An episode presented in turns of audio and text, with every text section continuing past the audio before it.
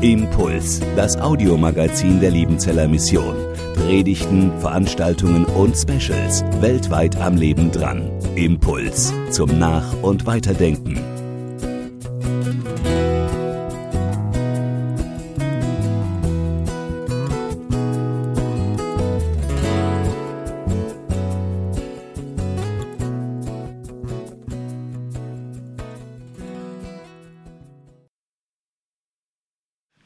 Lieben Schwestern, Jubiläumsschwestern, ja, das sind ja schon Zeiträume, 40 Jahre, 50, 65, 70, nicht Altersjahre, sondern in der Schwesternschaft.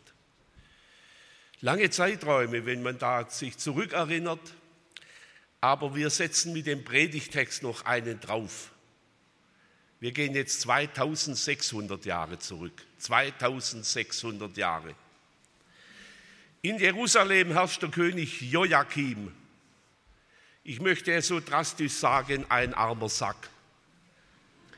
Zunächst musste er sich den Ägyptern unterwerfen und die verlangten Tribut, Steuer. Und er musste Steuern eintreiben, Gold und Silber von der Bevölkerung. Es gab eine unglaubliche Steuererhöhung. Es gab später auch ab und zu, auch in anderen Ländern. Aber dann kam der babylonische König Nebukadnezar im Jahr 605 vor Christus und dann wendete sich das Blatt und er musste sich den Babyloniern unterwerfen, dem Nebukadnezar. Und das Lied ging von vorne los mit den Steuern. Und irgendwann hat es dem Joachim gestunken und dann hat er sich von dem Nebukadnezar abgewendet und sich wieder Ägypten zugewandt, aber das gefiel dem Nebukadnezar nicht. Und er kam mit seiner Truppe, mit seinem Heer und wollte den Joachim deutlich zeigen, dass es so nicht geht. Und dann hatte Joachim Glück. Er starb. Denn sonst hätte ihn Nebukadnezar vermutlich umgebracht. Aber seinem Sohn, dem ging es jetzt nicht viel besser. Er war 18 Jahre alt. Und er hatte drei Monate regiert und dann kam dieser Nebukadnezar für Jerusalem. Und der Joachim, der war so klug und hat sich ergeben und so hat er sein Leben gerettet. Aber der Nebukadnezar, der hat ein paar Leute mitgenommen nach Babel. Den Joachim und seine Mutter und Handwerker, Leute, die er brauchen konnte. Unter anderem auch Ezekiel war damals dabei im Jahr 597. Außer den Studierenden müssen Sie sich die Jahreszahlen nicht merken. Also die erste war 605 und jetzt 597. Das war die Situation. Und jetzt sandte der neue König, der neu eingesetzte König, es war inzwischen Zedekia, dieser Zedekia sandte eine Gesandtschaft nach Babel, das war so üblich, um dem Nebukadnezar seine Unterwürfigkeit zu beteuern. Vielleicht hat er auch ein bisschen Tribut mitgebracht oder mitgeschickt. Und dieser Delegation grab Jeremia einen Brief mit. Einen Brief an die Leute, die im Exil in Babel waren. Ein bekannter Text aus Jeremia 29, der heute in den evangelischen Landeskirchen Predigtext ist. So, die ersten Verse habe ich erzählt. Und ich lese jetzt den Text in Abschnitten, sage ein paar Sätze dazu und am Schluss eine Übertragung aus meiner Sicht für uns, wie ich sie für möglich halte. Was schreibt Jeremia diesen Exilierten in Babel? Teil 1. So spricht der Herr Zebao, der Gott Israels, zu den Weggeführten, die ich von Jerusalem nach Babel habe wegführen lassen – baut Häuser und wohnt darin, pflanzt Gärten und esst ihre Früchte. Nehmt euch Frauen und zeugt Söhne und Töchter.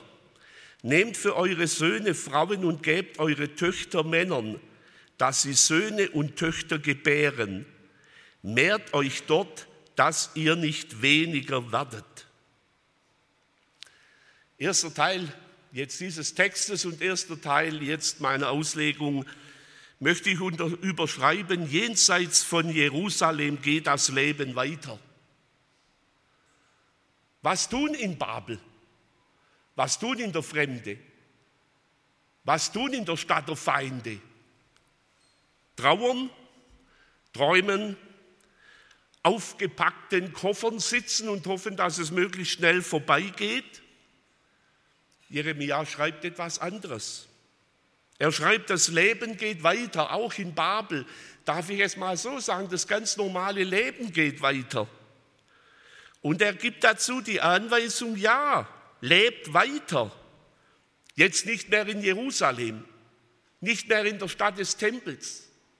Ihr könnt das nicht mehr so leben, wie ihr es bisher konntet, aber lebt weiter.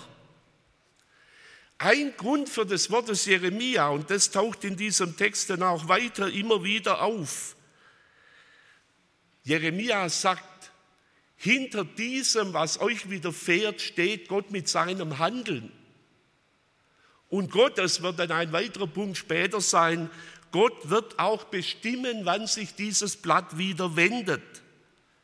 Weil es Gott ist, der hinter dem Geschehen steht, deshalb im Vertrauen auf ihn lebt weiter. Es gab auch andere Stimmen. Es gab andere Propheten. Wir werden es nachher hören und ich werde nachher darauf eingehen. Die Botschaft von Jeremia war nicht unumstritten, sie war höchst umstritten. Der nächste Abschnitt nur ein Vers. Suche der Stadt Bestes oder ich möchte es etwas anders übersetzen, sucht den Frieden der Stadt. Dahin ich euch habe wegführen lassen und betet für sie. Ein anderer Übersetzer übersetzt und fleht für sie. Tut für sie Fürbitte. Denn der Friede der Stadt ist auch euer Friede. Man muss sich das vorstellen, dieses Wort über die Stadt der Feinde. Zehn Jahre später haben diese Babylonier unter Nebukadnezar Jerusalem erobert und den Tempel zerstört. Da ist Blut geflossen. Es war eine bittere Sache. Und Jeremia schreibt im Auftrag Gottes an diese Feinde Jerusalems und Judas, sucht der Stadt Frieden. Tut für sie Fürbitte, denn der Friede der Stadt ist euer Friede.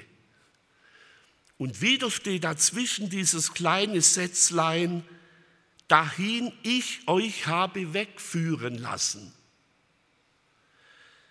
Dieser Platz für die Exilierten, dieser Platz für die Judäer, dieses Babel war ihr Platz, weil Gott sie hat wegführen lassen.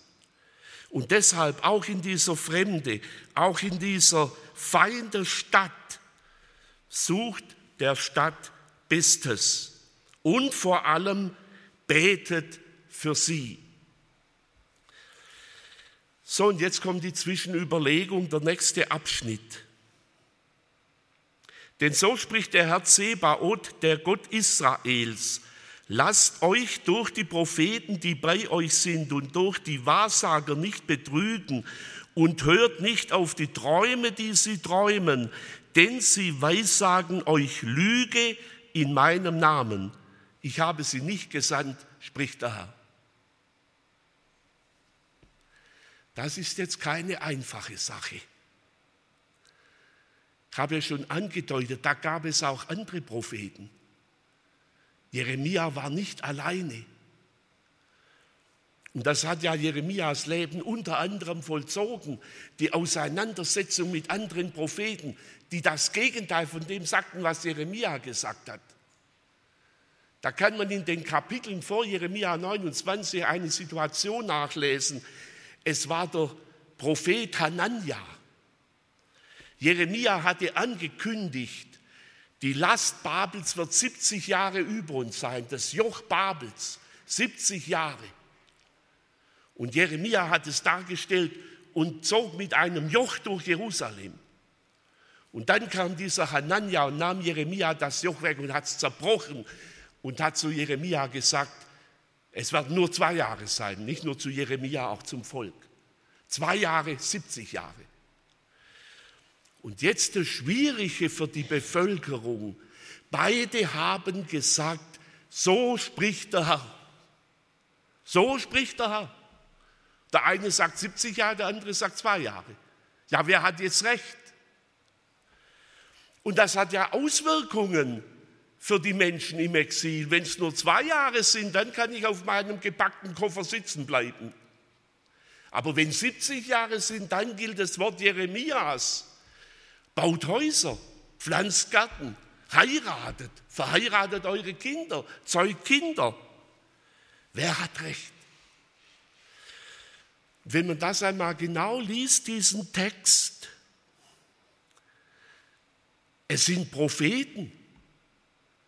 Die haben den Prophetentitel. Sie treten auf wie Propheten. Und dann sagt Jeremia über sie sind Träumer.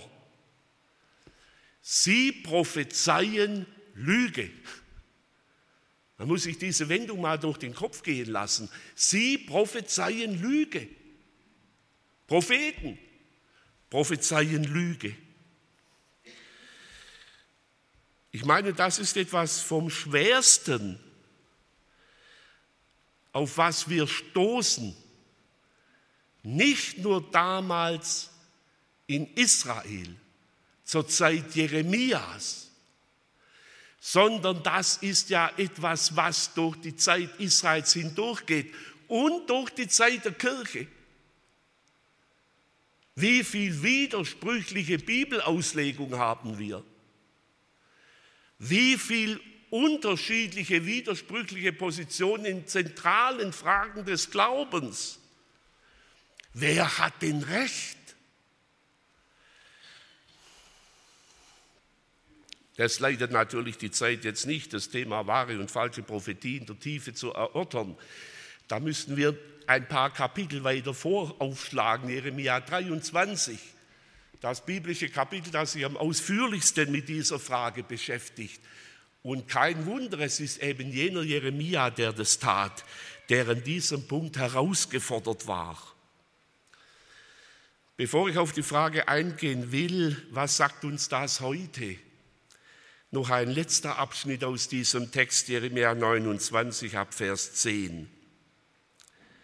Denn so spricht der Herr, wenn für Babel 70 Jahre voll sind, so will ich euch heimsuchen und will, mich gnädig, und will mein gnädiges Wort an euch erfüllen, dass ich euch wieder an diesen Ort bringe.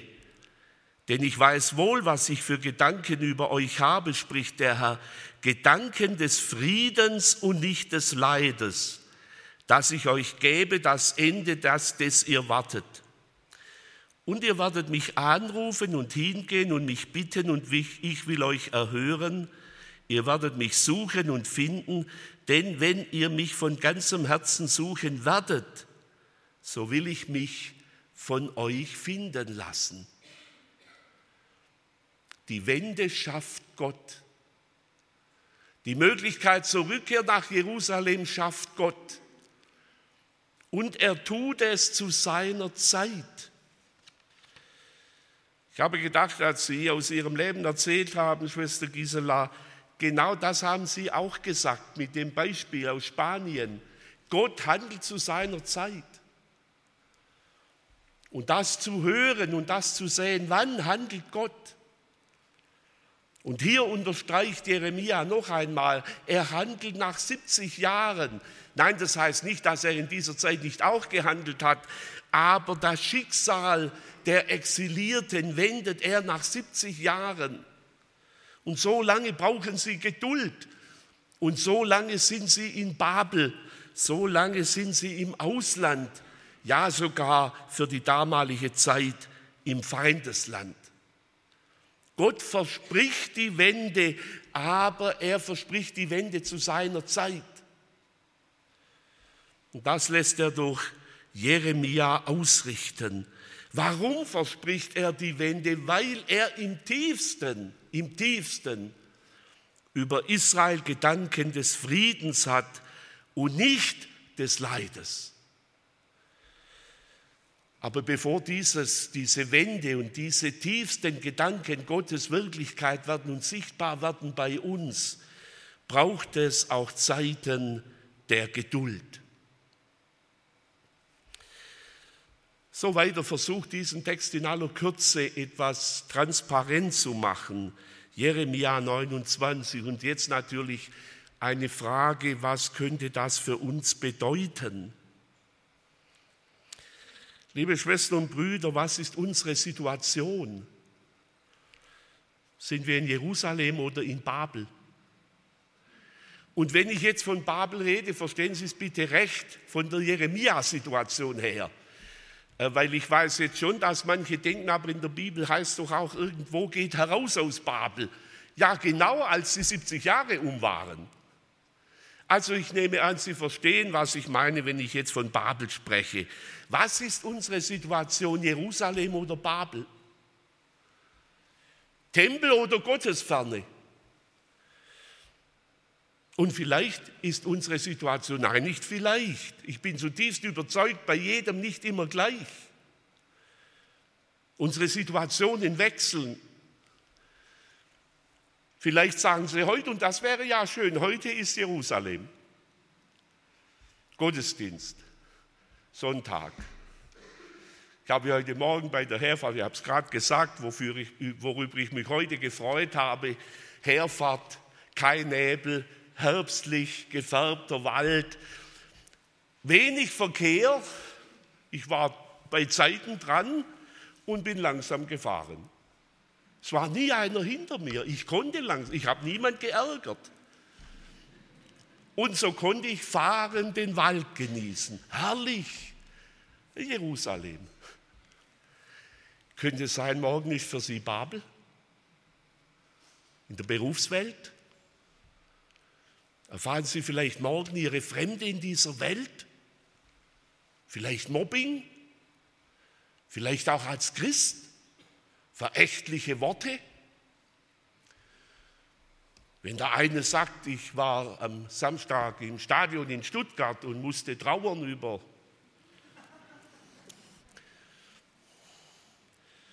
Aber zum Trost, ich war einmal im Stadion, da hat der VfB gegen Dortmund 5-0 verloren.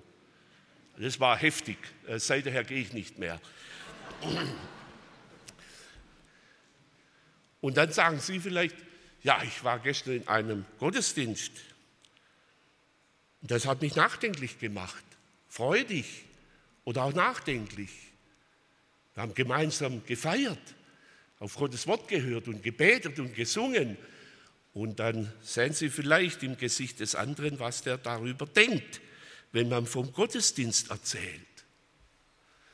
Wie erleben wir unser Leben zurzeit? Wo sind wir? In Jerusalem oder in Babel? Darf ich es ganz grundsätzlich sagen? Grundsätzlicher. Über Jerusalem hinaus. Liebe Schwestern und Brüder, wir sind jenseits von Eden. Wir sind jenseits von Eden. Und das ist gar nicht so selbstverständlich.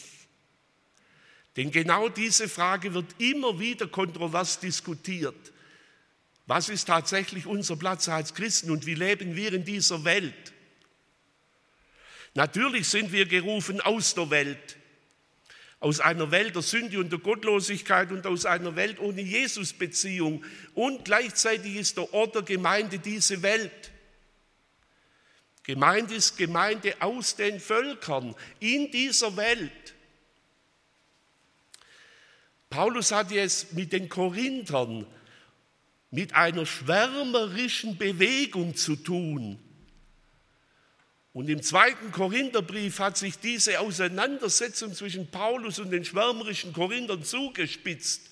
Und dann schreibt Paulus, kein anderer als Paulus, schreibt den Korinthern, wir leben ferne vom Herrn. Man muss sich das mal vorstellen. Wenn ich so heute, nein, wenn du so heute Morgen den Gottesdienst eröffnet hättest, liebe Gemeinde, die ihr ferne lebt vom Herrn, wären vermutlich die ersten wieder gegangen, oder? Und Paulus schreibt diesen Satz gegenüber den schwärmerischen Korinthern. Solange wir in diesem Leib sind, leben wir ferne vom Herrn. Und dann ergänzt er, wir leben im Glauben und nicht im Schauen. Das ist die Platzanweisung, die Paulus gibt. Und immer wieder stellt sich die Frage, inwieweit sind in die Rahmenbedingungen der Schöpfung und einer in Sünde verfallenen Welt auch für Christen noch maßgeblich. Bleiben auch bei Christen Schmerzen bei der Geburt. Hat, auch der Acker des frommen Bauers Dornen und Disteln. Also mein Garten hat Unkraut. Nur diese grundsätzlichen Dinge nicht. Was ist unsere Lebenswirklichkeit? auch unsere Lebenswirklichkeit als Christen. Nein, wir leben noch unter den Rahmenbedingungen der Schöpfung und unter den Rahmenbedingungen einer gefallenen Welt. Was nicht heißt, und das ist der nächste Schritt, dass wir den Auftrag haben, in dieser Situation geistlich zu leben. Und natürlich, dass Gott auch in diesen Situationen hilft und Wunder tut in dieser Welt unter den gegebenen Rahmenbedingungen geistlich leben. Und das würde auch heute bedeuten, suchet den Frieden der Stadt. Sucht den Frieden des Ortes, an dem ihr lebt. Was das heißen kann, kann ich heute nicht ausführen. Aber es heißt auf jeden Fall nicht das, was Jona gedacht und gewollt hat, nämlich, dass die heidnische Stadt vernichtet wird. Such den Frieden, wenn es möglich ist und wenn es Gott ermöglicht. Such den Frieden der Stadt und betet für sie. Ich meine, dass Paulus gerade diesen Zusammenhang aufgenommen hat in 1. Timotheus 1, in 1. Timotheus 2, wenn er sagt, dass man vor allen Dingen tue Gebet, Bitte und Fürbitte für alle Menschen und alle Obrigkeit, dass wir als Christen leben können und wirken können. Genau den Zusammenhang, den Jeremia hier aufzeigt.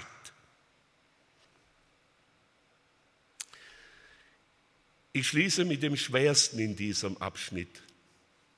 Für mich der Schwerste. Der Kampf der Propheten. Gibt es das auch heute? Ich würde es anders nennen. Aber es gibt es auch heute. Und da könnte man natürlich verschiedene Themen nehmen. Und dann muss man sich positionieren. Und dann ist die schwere Frage, bin ich ein richtiger oder ein falscher Prophet? Zur Zeit Jeremias haben alle gedacht, sie seien die Richtigen. Aber Jeremias Wort hat sich, hat, das, hat sich als das Richtige erwiesen und die Worte der anderen Propheten als falsch. Und es gibt ja an manchen Stellen der Bibel die Aussage, erst die Zeit wird zeigen, wer richtiger und wer falscher Prophet war. Und die Frage, ob damals Jeremia recht hatte oder Hanania, 70 Jahre oder zwei, das hat sich erst entschieden mit der Zeit. Und so standen die zwei gegeneinander und es war nicht zu klären. Ja, ich meine, es gibt auch heute diese Auseinandersetzung an verschiedensten Punkten. Ich möchte es heute nur konzentrieren auf den einen Punkt. Kann Babel auch für uns Wirklichkeit sein? Und ich meine ja. Und wir wissen nicht wie lang, aber dass es sein kann, dass wir uns in der Fremde fühlen, auch als Gemeinde am extremsten natürlich gemeint in der Verfolgung Und dann der Auftrag in dieser Situation, in einer Umgebung, in einer Situation, die uns nicht schmeckt, an einem Ort und zu einer Zeit, die uns nicht schmecken, in dieser Situation geistlich zu leben.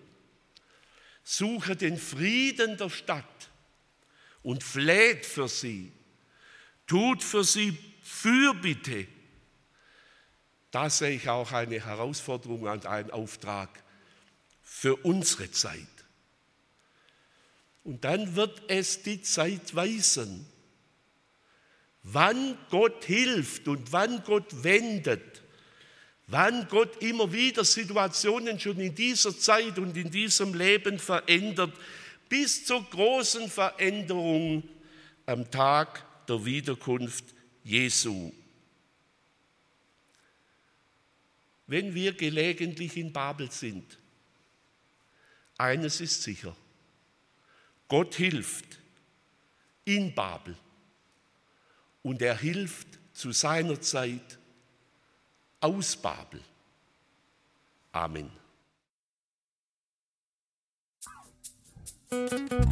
Impuls ist eine Produktion der Liebenzeller Mission. Haben Sie Fragen?